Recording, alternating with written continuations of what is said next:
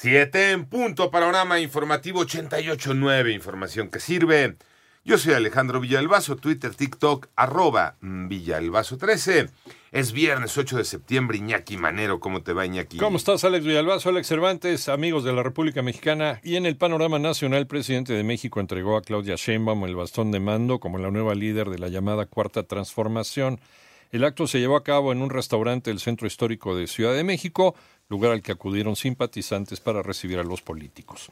Por otra parte, choferes del Servicio de Transporte de Pasajeros de la línea México-Tizayuca solicitaron a las autoridades que sea el ejército mexicano quien tome el control de ese corredor luego del homicidio de un operador a manos de presuntos extorsionadores. Lo fusilaron.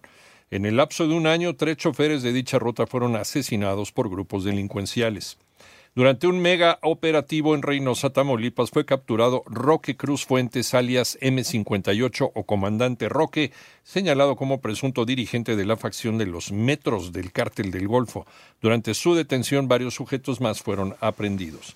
Fue vinculado a proceso José Adrián N. por su presunta responsabilidad en el delito de homicidio calificado en contra de la familia Levarón. Además, se dio a conocer la captura en los Estados Unidos de Gustavo Iván N., alias El Paquiao en Alburquerque, Nuevo México, por estar presuntamente implicado en esta masacre de Bavispe, Sonora.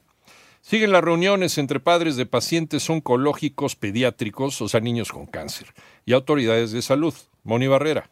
Hasta el momento se cuenta con abasto de medicamentos oncológicos en los hospitales de la Secretaría de Salud, informó la jefa del Departamento de la Secretaría de Salud, Citlali Calzado Cárdenas, durante la reunión 109 que se realizó de forma virtual con representantes del colectivo de padres de niños con cáncer. A través de un comunicado se informó que la señora Alejandra solicitó la intervención de autoridades de salud para que se pueda llevar a cabo el trasplante de médula ósea programado para su hijo en el Hospital Infantil de México Federico Gómez. En 88 Noticias, Mónica Barrera. Preocupa a la Comisión Nacional Bancaria y de Valores el aumento de reclamaciones contra entidades financieras tecnológicas. María Inés Camacho.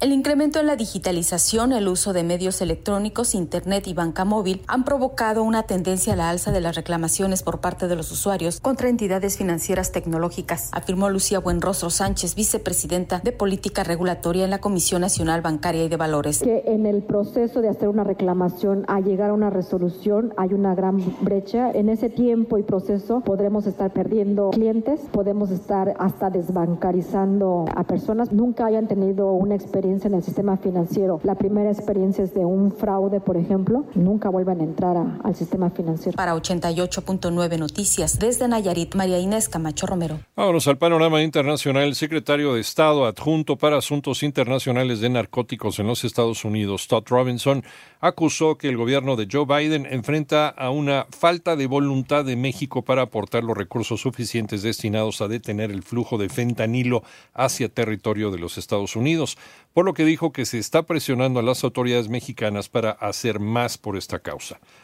Aunque mm, cuando menos 14 personas han muerto a causa de las lluvias torrenciales registradas en los últimos días en eh, Turquía y Bulgaria, aunque también han azotado a Grecia, que apenas comenzaba a recuperarse después de semanas de incendios forestales y ahora les cae la lluvia. Y en Cuba se logró la captura de 17 personas por su supuesta relación con una red de trata que opera desde Rusia y que recluta personas para participar en la guerra de invasión contra Ucrania. Esto lo informaron autoridades del Ministerio del Interior. Hoy viernes el presidente de México arribará a Cali, Colombia, donde sostendrá un primer encuentro con el presidente Gustavo Petro para replantear el combate al tráfico de drogas, esto en medio de la discusión de representantes de 15 países de Latinoamérica y el Caribe sobre este mismo tema.